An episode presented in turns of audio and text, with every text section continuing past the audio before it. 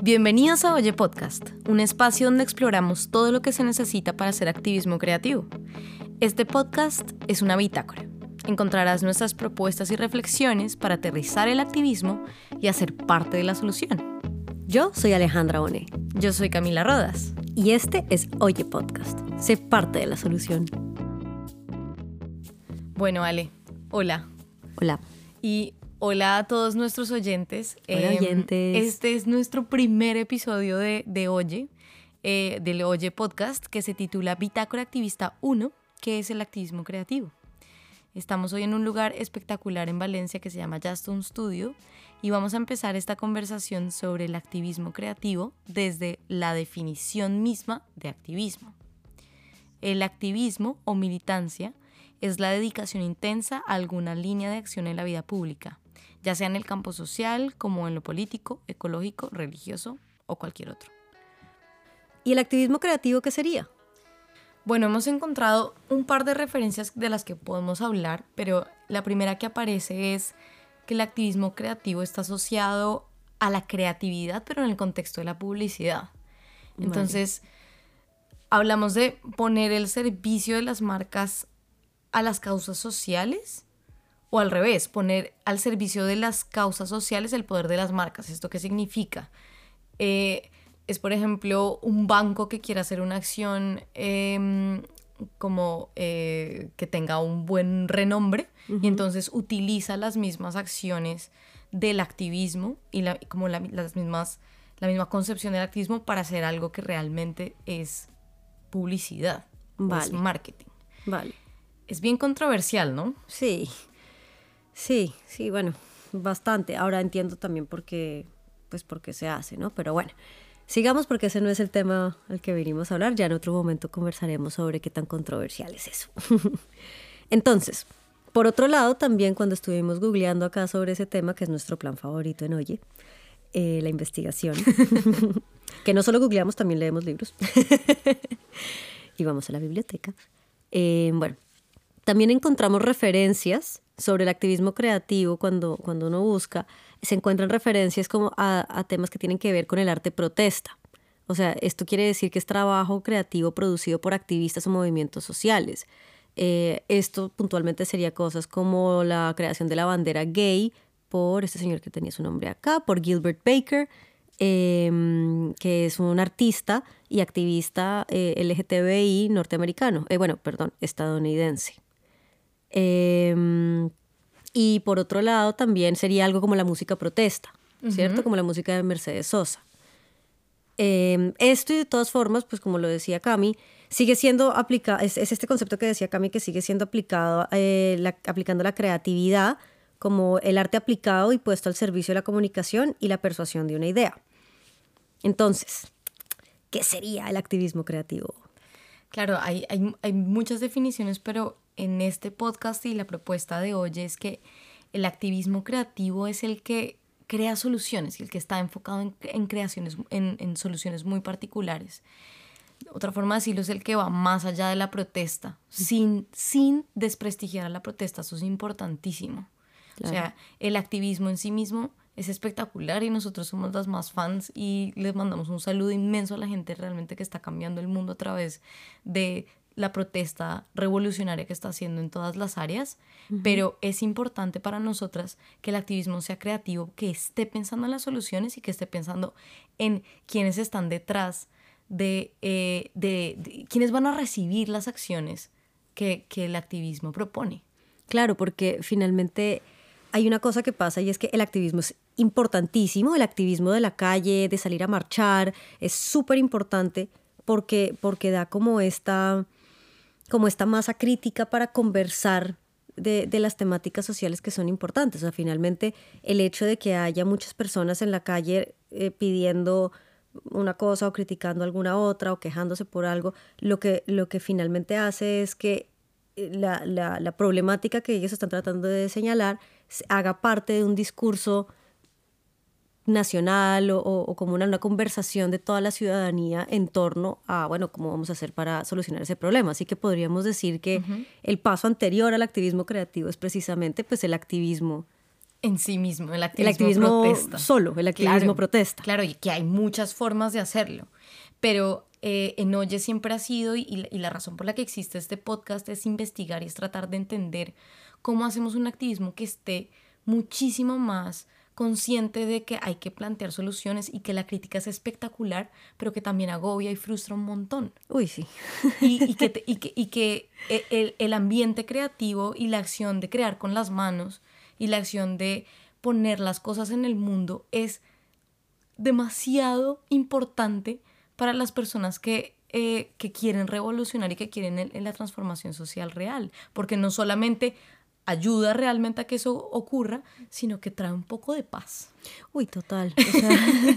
y de ánimo y de motivación. Total, o sea, motiva como para, para poder seguir, o sea, levantarse al día siguiente a pesar de esa frustración terrible porque el, cambio social es muy lento, es muy difícil. Claro. Eh, y, y, trae como ese, esa, bueno, finalmente eso es lo que nosotras hablamos de nuestro joy, que ya en otro, podcast, en otro episodio del podcast hablaremos más en profundidad de ese tema, pero es, es, es algo que es esa emoción que, que, como esperanzadora que te permite, mierda, literal, levantarte al día siguiente después de una protesta que quizás no salió bien y volver a seguir y, y seguir tratando de conseguir esa, esa masa crítica para que la, para lo que tú quieres que pase en el mundo finalmente suceda. Totalmente. Ale, yo no sé si, yo sé que habías investigado un par de ejemplos concretos para que nuestros oyentes se eh, contextualicen mejor lo que, lo que estamos pensando sobre el activismo creativo. Bueno, vale, sí, eh, hay un par de ejemplos que a mí me gustan mucho, eh, que es, uno es un, un, un caso surafricano, que es un festival de diseño que se llama Design in Dava, y es un festival que nació para solucionar un problema de racismo internacional asociado a, la creatividad, o sea, a, cómo, a cómo percibimos la creatividad de, la identidad negra surafricana. Esto, para contextualizarlos un poco también, es un festival que nace justo, o sea, un año después de que se acaba el apartheid, del fin del apartheid en Sudáfrica, y entonces pues se vuelve, eh, es, muy interesante ver cómo este festival lo que busca es em, darle una cara real y diversa al, a la creatividad y el talento eh, artístico, de diseño, de, de producción audiovisual surafricana y especialmente negra, que en un momento en donde pues la sociedad estaba, la sociedad surafricana y, y la internacional tenía como la mirada a la sociedad surafricana, eh, como en ese momento de, de reconfigurarse y de, y de reempoderarse, ¿no? ¿Qué es, por ejemplo, lo que haría en este caso el, el designing daba una, una, una, una forma de activismo creativo? Lo que ellos entonces eh, han hecho es que, es que pues ayudaron a proyectar una mejor imagen uh, internacional eh, de la creatividad negra surafricana. Entonces, en vez de quejarse únicamente y protestar, eh, qué sé yo, pues en ese momento, ¿cuál sería el equivalente de poner post en Facebook? Asterisco, asterisco. Obviamente todo esto es importantísimo, pero lo que, lo que estamos diciendo y lo que es interesante de este activismo creativo es como, como resaltabas tú, que es como la segunda parte. ¿Y ahora qué? ¿No? Sí, ya, sabemos que esto es un problema. Ya hicimos la revolución, now vamos a ponernos manos a la obra. Total. Hay que, hay que, es necesariísimo, o por lo menos es lo que es nuestra propuesta. Bueno, porque finalmente lo que hablabas tú del tema de, de la frustración que a veces da dentro del activismo, eh, pues a mí me ha pasado, no sé si a ti también, Cami, pero, pero pasa que o sea, al principio el activismo es una nota, ¿no? Y, los primeros pasitos activistas para uno son una delicia porque, porque de repente te sientes reconocida, te sientes parte de una comunidad, sientes que tus, tus sentimientos, todas tus intuiciones de que aquí había algo mal, no estás sola, ¿no? Sí, no estoy sola en el em, mundo. Y es como que delicia poder encontrar una comunidad que te reconozca y te acompañe en, en, en, en denunciar que esto es un problema. Pero cuando ya entiendes toda la complejidad y cómo todo esto es tan, tan, tan abrumador, toda esa problemática es tan difícil de, de, solucionar y hay tanto rechazo a, a, que, a que cambie, pues empieza uno como a, frustrarse y a incluso alejarse del movimiento y entonces ya uno dice como, pero mierda, ¿para qué voy a otra manifestación? ¿Otra vez? ¿Otra vez voy a salir a, a, a pintarme la cara con las amigas? Y o sea, llega un punto en donde eso ya no es suficiente. Claro, y ahí entra la propuesta del activismo creativo, es, es resolutiva. Es, es, es, es, después de la catarsis, que es importantísima y la amamos todos, pero deja de ser suficiente para muchos activistas, incluidas nosotras, incluidas muchas feministas también. Exacto. Había otro ejemplo que tú mencionabas, eh, que, del que estamos hablando ahora, ah, uno es el de Design Dava y el otro es el de Creative Commons. Claro, el de Creative Commons es, es también, me parece, otra, otra de estos eh, activismos creativos porque soluciona el una problemática que había antes de que ellas existieran, que es el tema de cómo proteger los derechos de autor en un entorno digital, o sea, en, una realidad y en un contexto de creación digital. Que, que mm, el problema, claro, siempre ha sido el, el, tema de la piratería, ¿no? Porque lo que, el sistema que tenemos tradicional para, para incentivar la creación eh, a los artistas, músicos y demás, es a través de, de, los derechos de autor, o sea, si gana dinero un creador. Pero entonces, ¿qué pasa cuando existe, e, e, empieza a existir Internet y la gente tiene acceso a todo tipo de videos, música, eh, bueno, todo, todo lo que puede uno, imágenes que uno puede encontrar en Internet, eh, y empiezan a existir unas, una nueva forma de creación cultural que no existía antes, como cómo se, cómo, cómo se, se, se, protege eso, cómo se potencia eso, porque, porque no podemos, no está bien que, que, que, digamos, no, es que, eh, eh, porque es lo que pasa bajo, bajo el copyright, porque bajo el, bajo el derecho de autor tradicional no se, ese, ese tipo de creaciones no funcionan porque tocaría pagar derechos de autor a, a, cada uno de los pedacitos de cosas que se están usando para hacer ese arte digital. Eh, entonces se crea un, grupo de abogados, se crean esto de Creative Commons.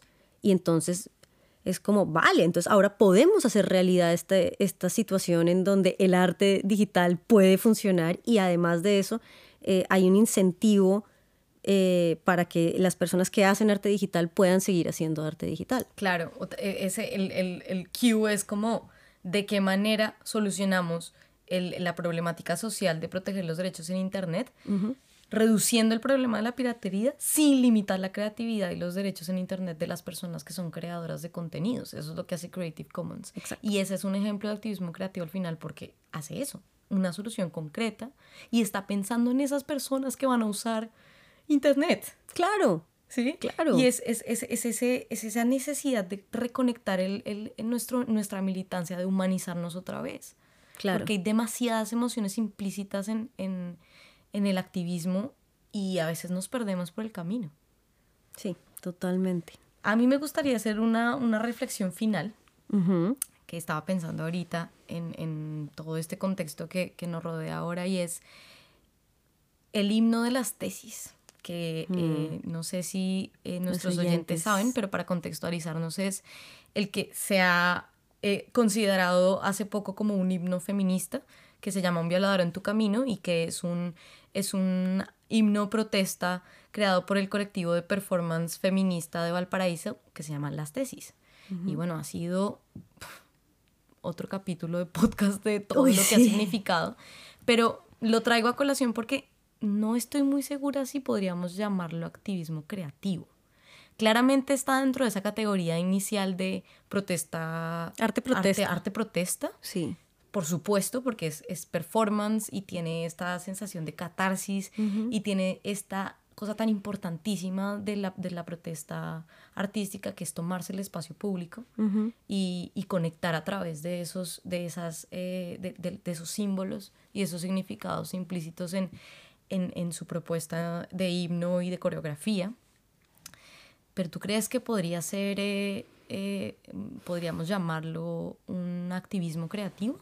Bueno, yo creo que como tú lo estás diciendo, en este momento, o sea, tiene parte y parte, depende de cómo lo mires. O sea, yo creo que desde una, o sea, lo que define el activismo creativo es que hace, o sea, hace parte de la solución, o sea, propone una solución, ¿cierto? Entonces yo creo que si lo miramos desde una óptica emocional, por ejemplo, y de creación de comunidad y, y de algo que, que, se necesita mucho en, en, el feminismo, en los feminismos y, y, en los movimientos sociales en general, es, es esa validación de, de, o sea, de, de, reconocerte como, ah, mierda, esto no solo me pasa a mí.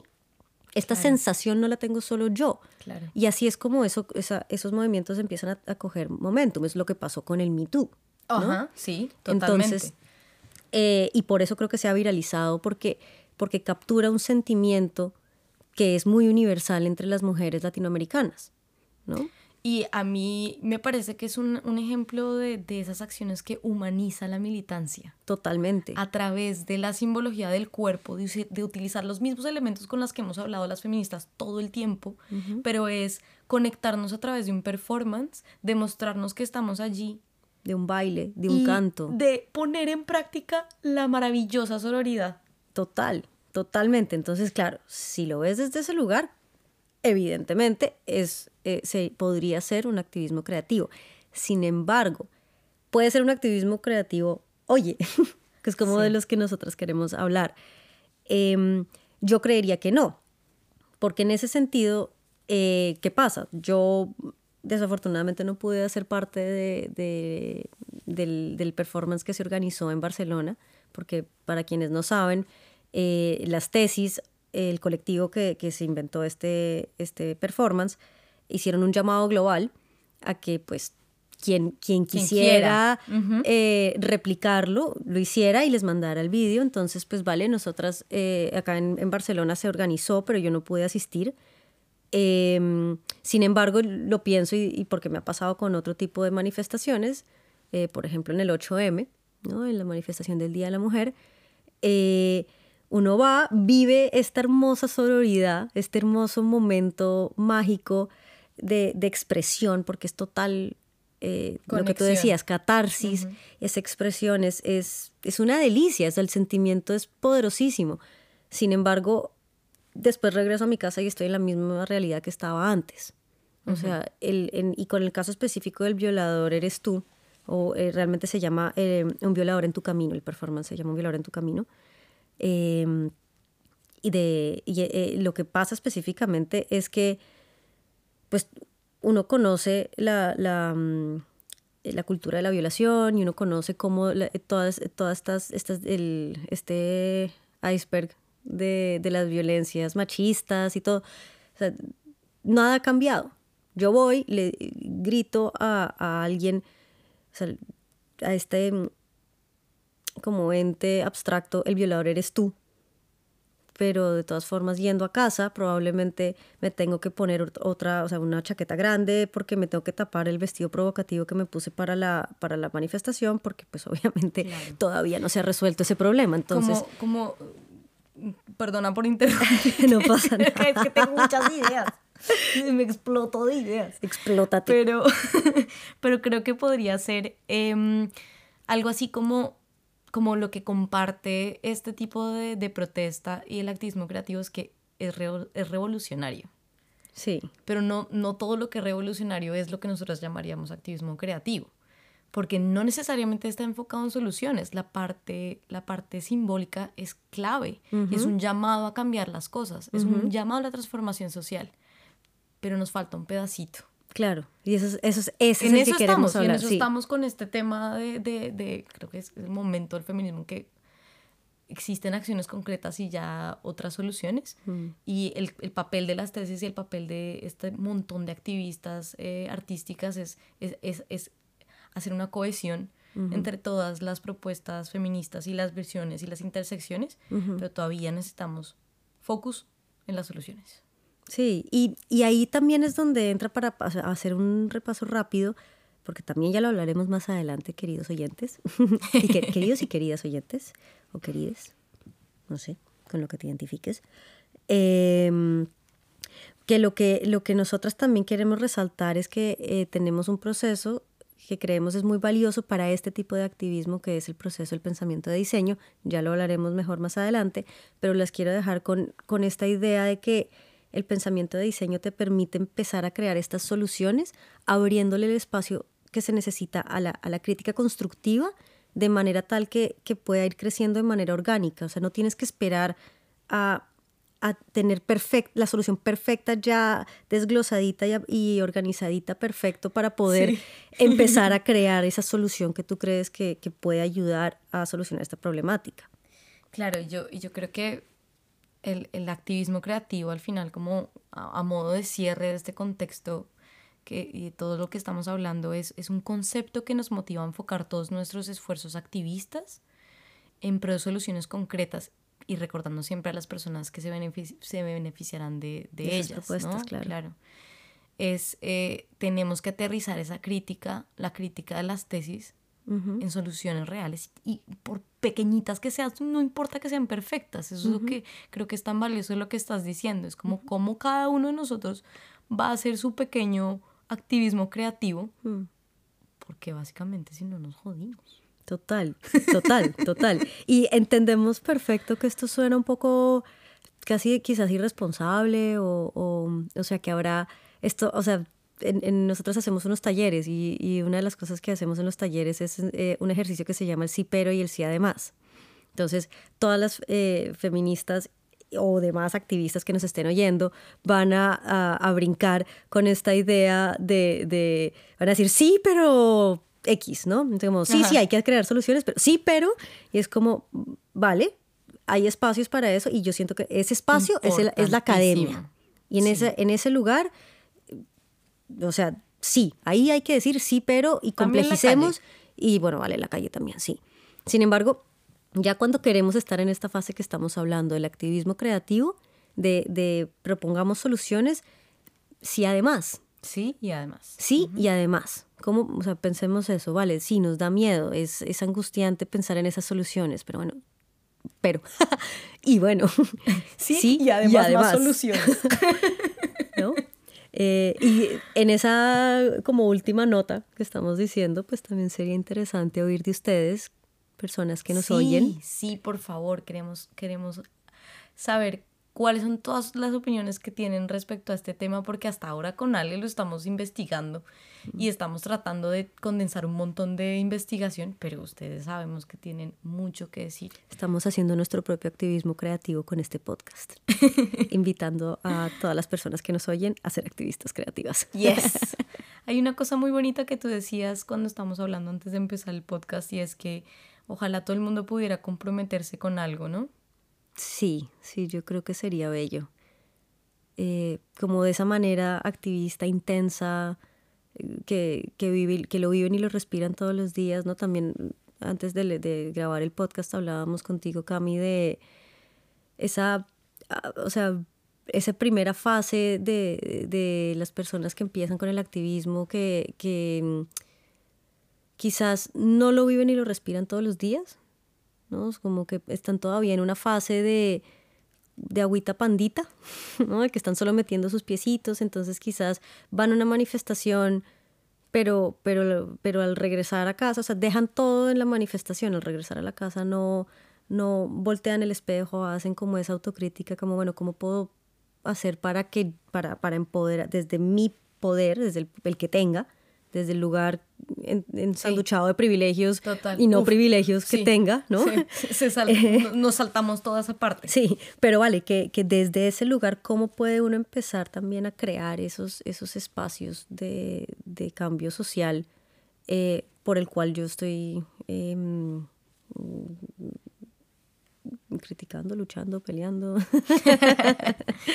bueno, sí sí, este tema del activismo creativo, prometemos que vamos a hacer muchísimos, muchísimos episodios más puntuales. Este es apenas un abrebocas del concepto eh, que al final pues motiva todo nuestro trabajo. Em, y creo que es hora de cerrar. Es hora de cerrar. Somos Alejandra Bonet y Camila Rodas. Vivimos en Valencia y Barcelona y hacemos este podcast porque queremos que seas parte de la solución.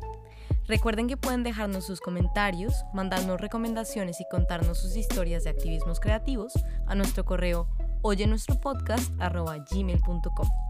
Amaríamos oír de ustedes. La producción de audio de este capítulo es de Ricardo Osorno y fue grabado gracias al apoyo de Stone Studios, dirigido por Sebastián Laverde en Valencia, España. Nos vemos la próxima.